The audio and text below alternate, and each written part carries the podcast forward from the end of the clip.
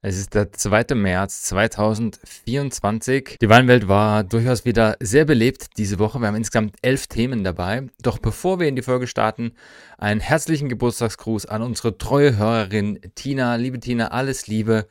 Möge der ein oder andere gute Tropfen dein Wochenende begleiten. Habe einen wundervollen Tag im Kreise deiner Liebsten. Und vielleicht schaffst du es ja trotzdem heute schon, diese Folge zu hören. Wenn nicht, machst du es mit Sicherheit in Kürze. Wir starten rein in diese Woche mit Themen aus Frankreich, den USA, England und aus der Celeb Corner haben wir auch mal wieder zwei spannende Sachen von The Rock und George Clooney. Und den Marketing-Coup der Woche hat kein Celebrity abgeschossen, sondern eine Dame, die einen OnlyFans-Account hat und dort mit ihren Füßen Geld verdient. Was das mit Wein zu tun hat, klären wir jetzt in Folge 136. Viel Spaß!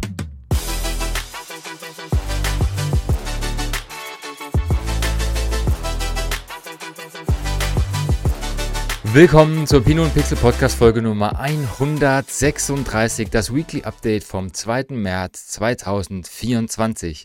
Den Anfang macht die alkoholfreie Welt des Sektes.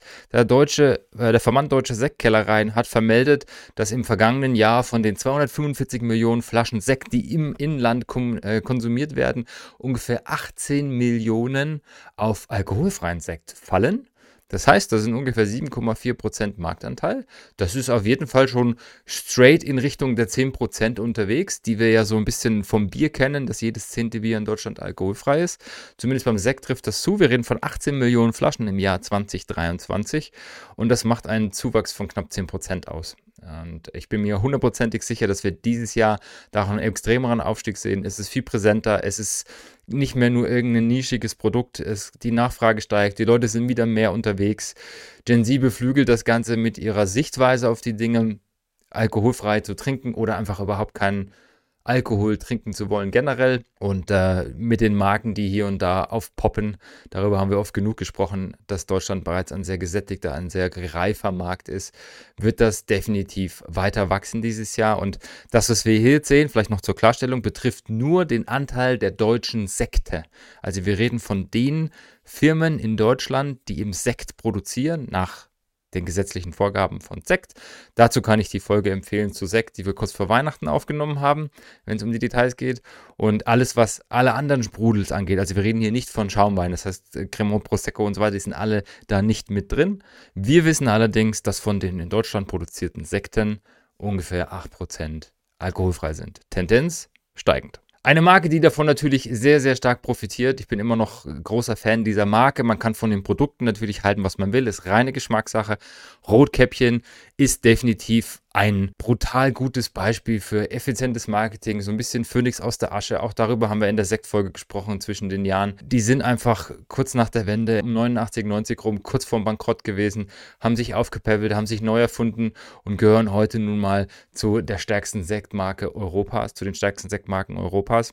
Und im Gegensatz zu allen anderen sind die letztes Jahr gewachsen. Wir haben ja schon über diverse Einbrüche gesprochen bei den großen Marken in den letzten Folgen, aber Rotkäppchen ist definitiv gegen den Trend gewachsen und auch gegen den Trend, dass generell der Weinkonsum, der Sektkonsum leicht rückläufig ist. Der Konzern hat seinen Umsatz im Jahr 2023 um 3% erhöhen können auf sage und schreibe 1,27 Milliarden Euro inklusive Sekt- und Alkoholsteuer. Der Umsatz der Schaumweine ist um 9% gestiegen, der Stillweine um 4%, da sind sie nicht ganz so stark, und Spirituosen um 3%. Also ähm, 2023 war für die definitiv das Sektjahr. Laut Rotkäppchen ist die Positionierung gestärkt worden, obwohl sie die Preise erhöht haben. Rotkäppchen hat das erste Mal seit der Einführung des Euros vor einiger Zeit den Preis von 3,99 und verbindliche Preisempfehlung auf 4,99 erhöht, was nach der Kalkulation, die wir in der Sektfolge gemacht haben, immer noch eine ganz valide Aussage über das Grundprodukt dahinter trifft. Sagen wir es mal so. Es bleibt die Love-Brand Nummer 1, so der Geschäftsführer, was immer das zu bedeuten hat. Es ist einfach eine starke Marke, ja. Und Mumm, Geldermann und Co., die gehören ja auch mit dazu. Auch da sind die Anteile um 3 bis 4 Prozent gestiegen. Also Rotkäppchen trotz dem Markt wächst weiter Und ähm, wen diese Geschichte interessiert, äh, zum einen, es gibt eine super Webseite dazu, zum anderen gerne mal in unsere Podcast-Folge zum Thema Sekt reinhören. Und es gibt seit kurzem auch eine Erlebniswelt von Rotkäppchen, die ist vor Ort dort oben in äh, Nordostdeutschland. Und da kann man sich quasi die Markenwelt anschauen, die Produkte, die Geschichte, die Historie. Und auch das Ding hat 2023 ordentlich Besucher erlebt. Finde ich eine sehr, sehr spannende, sehr, sehr coole Geschichte, sowas zu bauen. Ja, wer die Zeit hat, nutzt sie gerne, schaut euch das mal an, auch wenn es vielleicht nicht euer Produkt ist, wenn ihr vielleicht nicht in dieser Range unterwegs seid. Aus Markensicht ist das super, super spannend. Und wer das nicht weiß, auch die Marke Doppio Passo gehört dazu. Das ist äh, Stillwein aus Italien, ist Marktführer. 15% dieses Umsatzes vom Lebensmitteleinzelhandel allein entfallen auf diese Marke Doppio Passo. Das ist Primitivo aus Süditalien, den es auch alkoholfrei gibt und der natürlich auch sehr, sehr niedrig im Einstiegssegment eingepreist und auch qualitativ angesiedelt ist. Das ist jetzt kein Produkt für diese 1% Feinwein-Genießerinnen unter uns und Trotzdem äh, gehört es damit dazu und macht dieses Markenimperium von Rotkäppchen aus. Eine zweite Marke, die trotz der vielen Dinge, die wir besprochen haben, tatsächlich dem Markt getrotzt hat, ist Ebbinbev. Also Ebbinbev, Ebb, das steht ja für Anhäuser Busch. Die haben letztes Jahr durchaus äh, Höhen und Tiefen erlebt, sah so ein bisschen emotional aus wie eine Sinuskurve bei denen. Viele positive Dinge, viele negative Dinge, äh, alles in den Folgen der letzten Wochen und Monaten aufgehoben mit dem Lowlight schlechthin, mit der Kampagne, mit dem Transgender Model bei Bud. Nichtsdestotrotz äh, eine glänzende Bilanz abgeliefert letztes Jahr. Ich meine, die sind sehr stark aufgestellt im Markt. Sie haben sieben der zehn wertvollsten Biermarken der Welt und 20 generell ikonische Biermarken gehören zu Ab Bev und machen über eine Milliarde Umsatz aus im Gesamtvolumen. Und äh, da sind unter anderem, wir haben hier oben ein Bild drin, äh, Stella Artois drin, Michelob, äh, Budweiser, Corona, das Bad ist mit drin und und und. Ähm, sie haben auch in, in, Deutschland einige Sachen vor Ort. Becks zum Beispiel gehört dazu, Corona gehört dazu, Spaten gehört dazu. Also die wissen schon, wie Bier funktioniert, die wissen auch, wie Wein und wie Spirits funktioniert und vor allem wissen sie, wie Kooperationen funktionieren. Also in dem letzten Jahr, wir haben über die FIFA gesprochen, wo sie jetzt offizieller Partner sind bei den Weltmeisterschaften. Die sind beim Copa America mit drin, bei der NFL, beim UFC, bei der NBA, bei Tomorrowland. Also die wissen schon, wie das funktioniert und all das, all diese Sichtbarkeit der Marke, die Positionierung und vor allem auch im Premium-Bereich die Erweiterung haben dazu geführt, dass sie letztes Jahr ordentlich zugelegt haben. Mit einem Umsatzanstieg von 7,8% und einem EBITDA-Wachstum von 7%. Also herzlichen Glückwunsch. Äh, vor allem sich mal von sowas zu erholen. Und der Sturz von Bud, vielleicht kann das der eine oder andere noch nicht ganz mitfühlen, der war schon ziemlich tief. Also wir reden relativ selten davon, was das eurotechnisch bedeutet, aber die Aktie ist brutal abgeschmiert. Die Einkäufe, äh, die Verkäufe sind brutal eingebrochen. Sie haben ihren führenden Platz, den sie so, so viele Jahre hatten, verloren. Sicherlich an, sind dann andere Marken nachgerutscht, die auch zu ihrem Portfolio gehören. Äh, unter anderem Corona. Und trotzdem, sich davon zu erholen, das zeigt von Stärke, das zeigt von Professionalität. Worauf ich besonders gespannt bin dieses Jahr ist, was die nächste positive, hoffentlich Kampagne für Bud Light sein wird. Trump hat nicht funktioniert, Jason Kells hat nicht funktioniert, der Super Bowl hat es auch nicht so richtig rausgerissen. Vielleicht Back to the Roots, klassische Bierwerbung. Wir können gespannt sein. Wir gehen nach England. Wir haben ja schon mal drüber gesprochen. England ist ja technologisch sehr offen, ist auch durchaus ein positiv gesagt ein gefundenes Fressen für viele technologische Tests, sei es Spritzmittelgeschichten, sei es der Kampf gegen Pilzkrankheiten, sei es äh, AI-gesteuerte Erkennung von diversen Dingen. Also wir haben schon über einige Sachen gesprochen und jetzt gibt es ein Tool, ähm, was im Wesentlichen getrieben wird vom Plumpton College zur Früherkennung von Frost. England hat ja durchaus mit Frost zu tun und das klassische Kämpfen gegen den Frost ist, wenn man, kennt man häufig aus dem Chablis oder aus Champagner, da werden so Fässer oder Tonnen oder Schüsseln mit Holz gefüllt, das wird dann angezündet und man hofft einfach, dass durch die aufsteigende Wärme, durch den Rauch etc. sich die Temperatur im Weinberg so minimal anheben lässt in Summe und die werden dann so alle x Meter aufgestellt. Also das sieht teilweise aus, als ob der Weinberg brennt, in der Hoffnung, dass der Frost eben dann nicht kommt und eben die teilweise ja im April schon äh, blühenden, also der Austrieb ist dann schon gestartet, die, die Knospen gefährdet. Und jetzt gibt es ein Tool, das zumindest da ein bisschen präventiv arbeiten möchte, dass ich sage, ich kann erkennen, wann es eventuell in den Gefahrenbereich kommt. Und der Gefahrenbereich, der geht da so bei 2 Grad Celsius los. Dann quasi proaktiv arbeiten kann, dass ich es nicht eher reaktiv mache, wenn schon die ersten erfroren sind oder wenn das Thermometer das zeigt, sondern vielleicht kann ich es einfach ein paar Stunden früher erkennen. Es gibt sechs, sechs Weingüter, die da beteiligt sind und die haben ihm jetzt mehrere Sensoren ausgebracht. Also hier sieht man so einen auf dem Bild. Die werden einfach an die, meistens wenn die, wenn es Hanglage ist, wenn sie unten und oben am Weinberg angebracht, weil dann natürlich auch unterschiedliche Temperaturen herrschen. Ähm, über mehrere Weinberge werden dann unterschiedliche Temperatursensoren installiert. Und dann kann ich in dem Beispiel hier ist Dillians Vineyard, habe ich 1, 2, 3, 4, 5, 6, 7, 8 Sensoren, in denen ich erkennen kann, äh, das ist ein Weinberg und die bewegen sich alle so zwischen ja, 5 und 8 Grad hier auf dem Bild. Man kann aber ganz gut erkennen, dass einer dieser Sensoren ähm, bei 14 Grad liegt. Das ist wahrscheinlich der, der noch in der Sonne sitzt, während die anderen auf, der, auf dem Rest des Weinbergs vielleicht nicht mehr in der Sonne sind. Also da kann man schon sehen, das sind unterschiedliche Momente, äh, unterschiedliche Temperaturen in den Weinbergen unterwegs. Und dann gibt es eine Karte, auf der ich das sehen kann. Das zu der App gehört. Die App Track 365 heißt die jetzt hier. Und da kann ich anhand einer Farbkodierung erkennen, wie gefährdet sind jetzt meine Reben. Und hier sieht man, die sind alle noch grün. Und sobald es in den blauen Bereich kommt, blau ist dann unter 3 Grad Celsius und je dunkler das Blau, desto gefährlicher wird es. Wer sich jetzt fragt, ja, wie ist denn das eigentlich? Also, ich meine, wie gefährdet ist denn England? Es gibt hier eine Karte aus England. Ähm, da muss ich ein bisschen reinzoomen, die ist sehr, sehr klein gehalten, aber da sieht man die komplette englische Halb- äh, die, die englische Insel, also mit, mit Wales und Schottland, ich weiß nicht, ob man die so nennt, aber die Insel, wo auf der England und Schottland liegt. Und da sieht man schon, der komplette Kern, eigentlich ab nördlich von Bristol, London, sowas, äh, ist dunkelblau. Also da ist definitiv Frostgefahr. Da gibt es allerdings auch wenig Weinberge. Aber man kann schon erkennen, dass selbst der Kern des südlichen Teils, so auf Höhe Wales, ist dunkel. Es gibt einige Bereiche in, in Wessex unten, in Dorset, die frostgefährdet sind. Die komplette Küste ist eigentlich so zwischen äh, Kent, Surrey, Sussex. Die haben immer wieder mit Frost zu kämpfen. Also das ist definitiv ein Thema für die. Und deswegen freuen die sich, dass die jetzt natürlich das testen können in sechs Weinbergen und sie haben 350.000 Euro Funding bekommen. Da sind einige Firmen dran beteiligt, unter anderem, wie gesagt, auch das Plumpton College, das Forschungsinstitut, die auch die Ausbildung im Weinbau anbieten.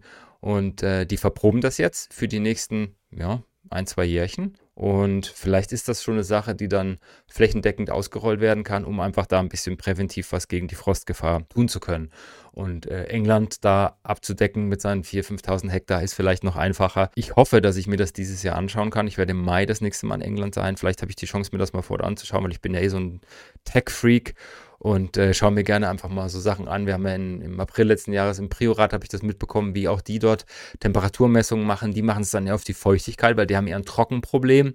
Die dann messen, wie ist denn die Feuchtigkeit im Boden am oberen und am unteren Teil des Hanges und was ist das eventuell für eine Aussage für die Trauben, was muss ich mit der Laubbahn machen und und und. Also sehr, sehr spannende Sachen. Ist definitiv die Zukunft, das technologiebasiert zu machen, technologieunterstützt zu machen und England zeigt sich hier einmal mehr als äh, Vorreiterland für solche Installationen. Wir bleiben in England. Äh, was ich da auch spannend fand, die Woche zu beobachten. Es gibt ein Weingut namens Balfour. Balfour Winery, die in den letzten Monaten und Jahren schon diverse ja, Pubs, Restaurants und sowas aufgekauft haben. Sie haben jetzt zwei weitere Pubs gekauft und der, die, die Sparte, die dahinter hängt, Balfour Hospitality, die hat eine ziemlich coole Idee. Und zwar, ähm, wir haben ja auch schon drüber gesprochen, A, natürlich bedingt durch die Auswirkungen von Corona, durch Brexit, äh, die Herausforderungen bei der Einreise, die gestiegenen Preise und so weiter. Es gibt immer mehr Pubs, die in England zumachen müssen.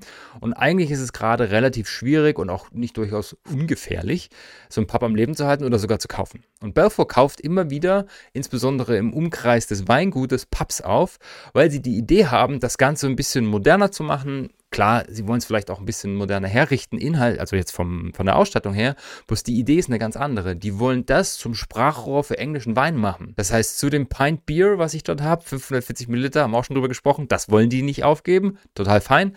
Packe ich jetzt vielleicht Wein dazu und erkläre denen, das ist Wein von hier, der ist äh, lokal angebaut, der ist hier um die Ecke.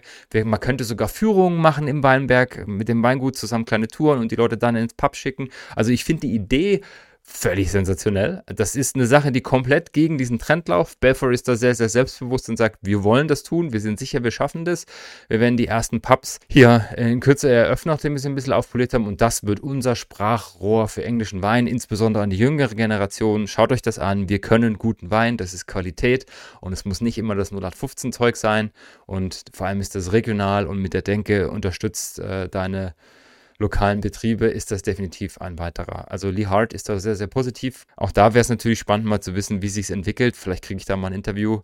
Ich halte euch auf jeden Fall auf dem Laufenden. So, und jetzt das dritte im Bunde aus England von einem Weingut, das du vielleicht schon kennst, wenn du äh, regelmäßig Hörer, Hörerin dieses Podcasts bist. Die Renegade Urban Winery habe ich letztes Jahr besucht. Äh, wir haben sie vor zwei Jahren besucht. Ist eine Winery, ein, ein, ein Weingut in äh, England, in London, die im Wesentlichen Trauben kaufen aus dem Ausland, sie kaufen auch Trauben aus dem Inland. Fakt ist, sie, also sie haben keine eigenen Weinberge Stand heute, sondern sie verarbeiten zugekaufte Trauben und labeln die dann. Cooles Marketingkonzept.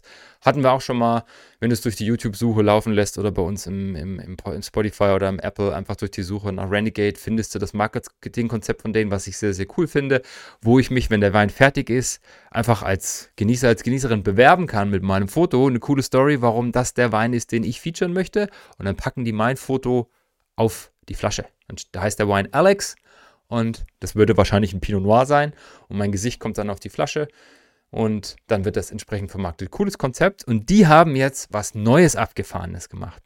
Es gibt eine Dame, die hat einen OnlyFans-Account. Die hat 320.000 FollowerInnen und postet regelmäßig Fotos ihrer Füße. Also das ist was für Fußfetischisten. Verdient damit ordentlich Geld und zwar ungefähr 10.000 Pfund im Monat. Das sind so 10, 11, ja, 11, 11.500 Euro im Monat, die sie damit verdient. Und sie hat gesagt, sie hat in den letzten Monaten erkannt, dass es immer mehr Leute gibt, die wollen, dass ich in irgendwelchen komischen Sachen rumstiefle, dass ich in, auf Bohnen trete oder irgendwelche anderen Dinge mit meinem Fuß zermatsche. Das ist gerade so ein aufkommender Trend. Und da hat sie sich gedacht, hey Moment, man kann ja Weine machen, indem man die Trauben mit den Füßen presst, matscht, also mazeriert, so ein bisschen ähm, anquetscht. Das ist tatsächlich historisch bedingt, das hat man früher so gemacht, weil ähm, wenn ich das mit den Füßen mache, statt mit einer Presse, mit einem Stein oder mit heute Edelstahl oder, oder, oder einfach mechanischem Druck, Füße geben ja ganz leicht nach. Füße haben ja keine komplett plan, plane Fläche. Das heißt, die Trauben werden zwar zerquetscht, aber die Kerne bleiben im Normalfall heile. Das heißt, ich habe nicht so eine krasse Extraktion der Bitterstoffe aus den Kernen. Und deswegen ist das per se in der Weinwelt durchaus normal, auch in kleineren Chargen, in kleineren Weingütern, dass die das teilweise noch mit den Füßen machen. Es ist natürlich auch ein cooles Storytelling. Und sie hat sich gedacht, ey, wenn die das können, dann kann ich das auch. Und jetzt hat die ihren eigenen Wein gemacht, der heißt Simp Wine, der in Kürze, ich weiß gar nicht, wann er rauskommt, ist das Ding schon veröffentlicht? Ja, man kann ihn sogar schon kaufen. Der kostet 100 Pfund die Flasche.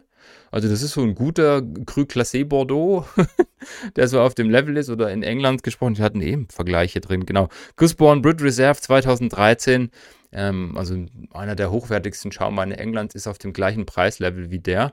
Klar, sie hat eine sehr kleine, nischige Zielgruppe, aber nachdem die 40 Dollar oder 40 Pfund, Entschuldigung, pro, pro Stunde ausgeben, um ihr bei ihren Füßen zuzugucken, könnte ich mir vorstellen, äh, dass sie durchaus auch bereit sind, für so ein Fläschchen da 100 Pfund zu bezahlen. Und sie hat auch im Marketing dann erzählt, so ein bisschen, ja, one little bit of my food is in every bottle. Also ein kleines Stückchen Fuß von mir ist in jeder einzelnen Flasche drin.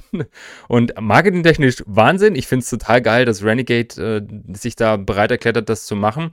Ähm, der Warwick ist eh bekannt, also Warwick Smith ist der Eigentümer für abgefahrene Ideen, die wissen, wie Marketing funktioniert. Ich finde es sau cool, äh, spannender Punkt. Äh, ich habe keine Ahnung, wie viele Flaschen dahinter stecken, das war leider nicht rauszukriegen aktuell. Anfrage ist raus. Mal schauen, ob ich da eine kurze Rückmeldung kriege. Auf jeden Fall, Trauben, ach siehste, das wollte ich euch noch erzählen. Die Trauben kommen aus Spanien und Libanon. Es ist ein Cabernet Sauvignon, den sie selbst beschreibt als full-bodied, also äh, ein voller Körper mit schwarzer Kirsche, mit schwarzen Beeren und Perfect Feet. perfekten Füßen. Ich hoffe, das schmeckt nicht nach Fuß. Nein, tut es nicht. Also für alle, die das glauben, um Gottes Willen, normalerweise, man reinigt sich die Füße vorher, dann matscht man das und dann läuft das Ganze ja durch einen Gärprozess. Also das ist bakteriell alles total in Ordnung. Ja.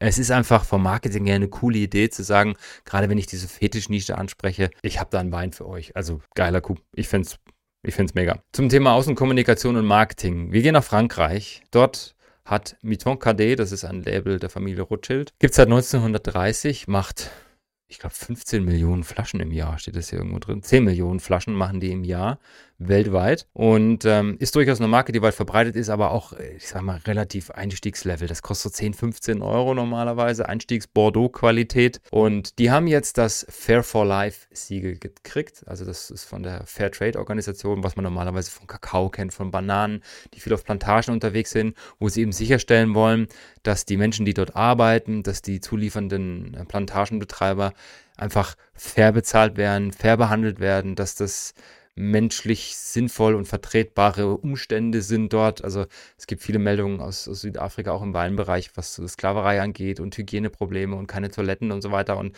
ähm, dieses Fair for Life Siegel hat drei Jahre gedauert zu erreichen. Da hat sich Rothschild einen extremen Prozess unterzogen und sie sind jetzt zertifiziert. 65 Prozent ihrer Trauben, ihrer Flaschen tragen mittlerweile dieses Label. Sie sind nicht der erste Betrieb, der das Ganze bekommt. Vignoble de Gabriel hat das schon bekommen. Die kennt allerdings kaum jemand und äh, zumindest die Weingüter dahinter haben jetzt nicht so eine Markenwirkung. Und was sagt man dann, wenn es schon jemanden vor einem gab? Man findet irgendetwas anderes in der Kommunikation und auch das marketingtechnisch natürlich sinnvoll vertretbar. Sie sagen nicht, sie sind die erste Marke, aber sie sind die erste Marke, die es auf dem Label trägt. Also Mouton KD, wir haben das Label eben gesehen, oben rechts auf dem schwarzen Label, blinkt in Silber das Fair for Life Label und das soll einfach auch so ein bisschen nach außen zeigen. Klar, es soll eine jüngere Zielgruppe auch ansprechen, die, die insbesondere auf dieses Thema soziale Geschichten, Diversity, Respekt in der Natur, Respekt der Umwelt und der Menschen dahinter ähm, und auch das natürlich aus Marketinggründen. Klar, ähm, die machen das sicher auch aus Überzeugung.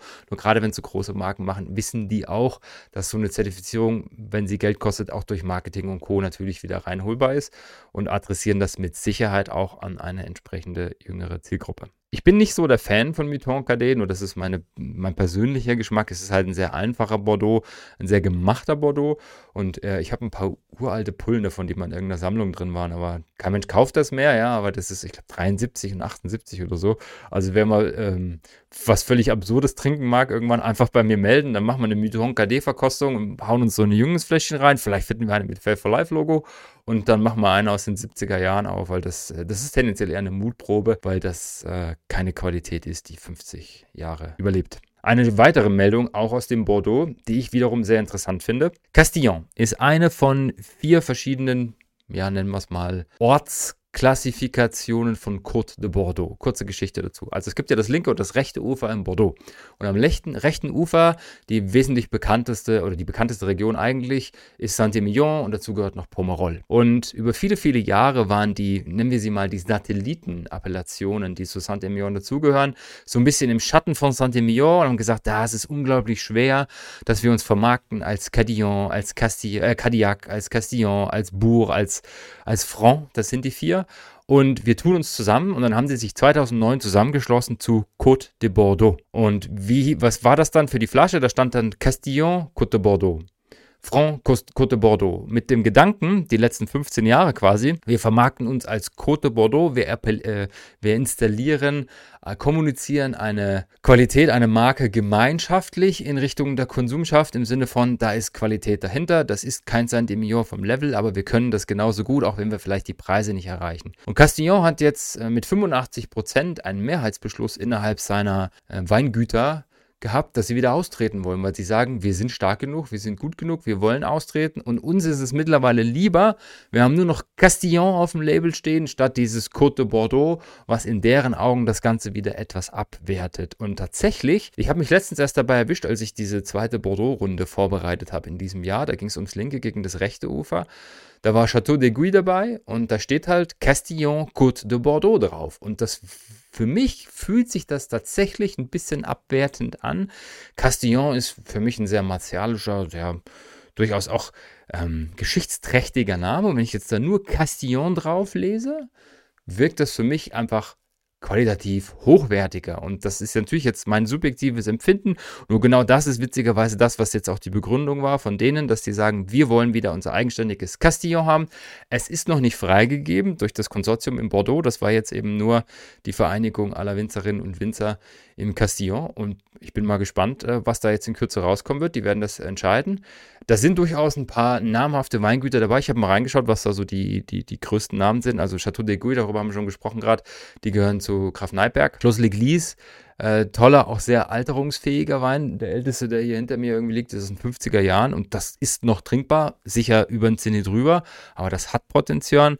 Äh, Domaine de la ist mit dabei, Clos Puyano, auch das sind Weingüter, die durchaus eine Lagerfähigkeit mitbringen und viele, viele andere, die auf dieser Liste stehen, die definitiv Weine machen können, die 10 bis 20 Jahre reifen, die einen guten klassischen Bordeaux ausdrücken, rechtes Ufer klassischerweise Merlot immer ein bisschen höher und die auch für Klasse stehen und das jetzt zukünftig am liebsten nur mit Castillon nach außen kommunizieren wollen. Die letzte Meldung aus Frankreich, bevor wir die Länder wechseln und in die Celeb Corner kommen. Wein für 500.000 Euro mitgehen lassen. Ein Langfinger hat in Frankreich in den letzten 13 Jahren oder 15 Jahren bei seinen Arbeitgebern einen Haufen wertvolle Weinflaschen geklaut.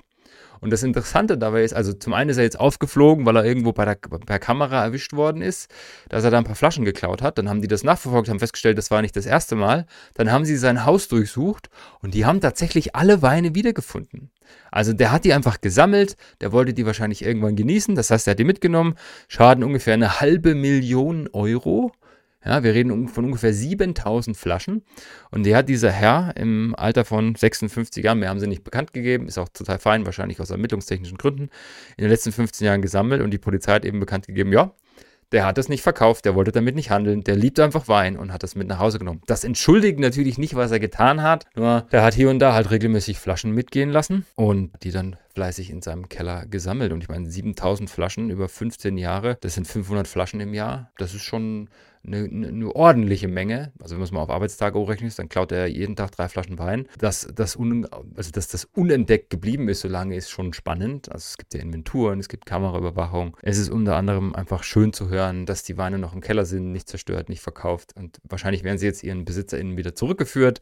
Da sind Flaschen dabei gewesen, die teilweise 1000 und mehr Euro kosten. Also äh, Montrachet-Lagen und sowas. Von Romanet ist hier ein Beispiel drin von über 1000 Euro. Die Staatsanwaltschaft ermittelt Strafe steht aus. Wieder einmal eine kurze und knackige True Crime Geschichte aus Frankreich. So, jetzt kommen noch zwei Meldungen aus der Markenwelt unserer Celebs und ich habe gerade gesagt, wir wechseln das Land. Nein, tun wir nicht, weil die erste Meldung, George Clooney, der hat ja ein Nachbarweingut von Brad Pitt. Die sind gut befreundet, die wohnen nebeneinander und George Clooney hat ja damals sein Anwesen im Vergleich zu Brad Pitt und Angelina Jolie einfach für sich gekauft. Also dieses Chateau, was er da hat, das hat vier Hektar Weinberg und da war wahrscheinlich die Grundintuition nicht, ähm, ich mache da mal äh, eine ordentliche Marke draus, aber er hat sich jetzt gesagt, hey, das ist da, das ist cool, das funktioniert bei vielen äh, in der Branche und vielleicht sollte ich doch mal meinen eigenen ähm, Wein herausbringen. Da hat das Weingut jetzt drei Jahre, hat sich beraten lassen angeblich von Brad Pitt, von seinem Kumpel und auch von der Dame, die Brad Pitts Weingut beraten hat beim Thema Miraval von Anfang an, Laurence Belmont. Und Laurence Belmont hat eben ein kurzes Interview gegeben, hat gesagt, ja, wir werden einen Rosé auf den Markt bringen, es ist die Provence, es macht Sinn, es ist eine super Qualität. Sie werden das sicherlich in, in einem ähnlichen Look and Feel, mit einem ähnlichen Marketing-Effort machen, wie das ein Brad Pitt Fit macht. Und äh, wir haben schon so oft über Miraval gesprochen, über die Marke. Auch das ist halt super spannend. Das ist ein Produkt, das von der Familie Perrin verarbeitet wird, in einer sensationell gut Flasche mit einem Branding gepackt wird, das einfach anspricht und dann verkauft wird. Und sicherlich ist der Preis von dem Produkt da drin unter dem Preis, für das es verkauft wird. Und das ist eben Marketing, das macht es aus. Und wenn ich in der Lage bin, einen, weiß ich nicht, 13, 14 Euro Rosé für 28 Euro zu verkaufen, weil eben die Markenstärke dahinter steht, dann ist das völlig fein so. George Clooney in kleineren Mengen wird das jetzt auch machen. Es gibt so Vermutungen, dass, das, äh, dass der Wein La Bastide Saint-Georges heißen wird, wobei noch nicht ganz raus ist, ob das Saint-Georges, der heilige George, jetzt auf den Mr. Nespresso bezogen ist oder nicht.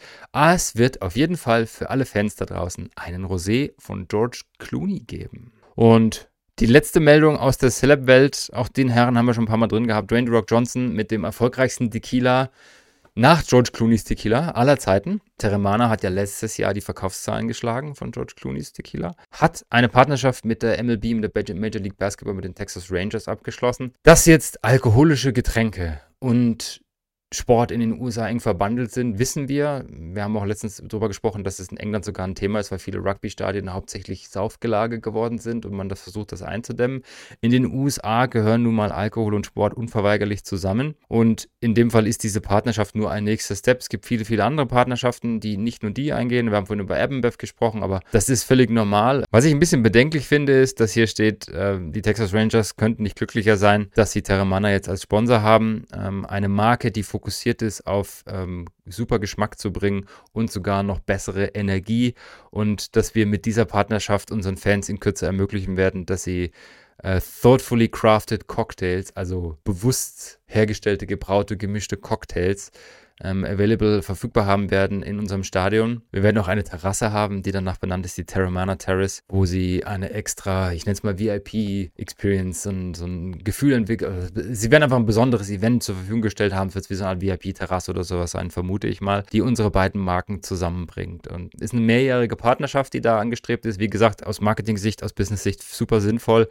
Ich finde es immer so ein bisschen bedenklich, wenn gerade in der Sportwelt Partnerschaften mit alkoholischen Getränken angestrebt werden. Und es gab ja schon einiges, was zum, als Aufruhr so ein bisschen, oder was wir an Aufruhr gehört haben, als Eben Bev als offizieller Olympiasponsor bekannt gegeben worden ist, oder FIFA World Championship war es. Und ja, das setzt es jetzt einfach weg. Für Terramana als Marke ist es super. Dahinter hängt ja Mast Jägermeister, die jetzt so den Hauptvertrieb für Europa auch machen werden. Die sind Exklusivpartner für den Vertrieb. Sie wollen außerhalb der USA, in England, in Deutschland und so weiter jetzt in die Vermarktung gehen. Ja, vielleicht sehen wir es in Kürze auch in unseren Supermärkten in Deutschland. Ich glaube, dass Deutschland nicht so offen ist für Sportpartnerschaften mit Alkohol. Das ist nur eine persönliche Vermutung, weil es einfach sehr, sehr selten hier passiert.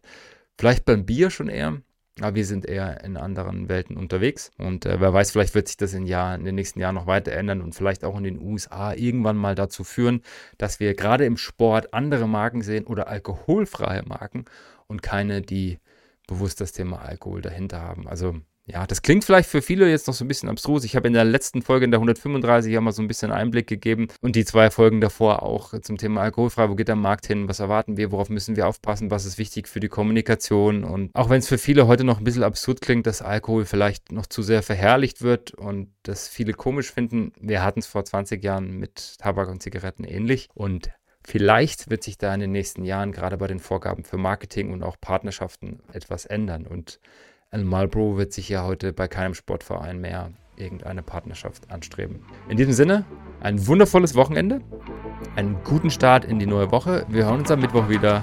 Bis dann. Ciao, ciao.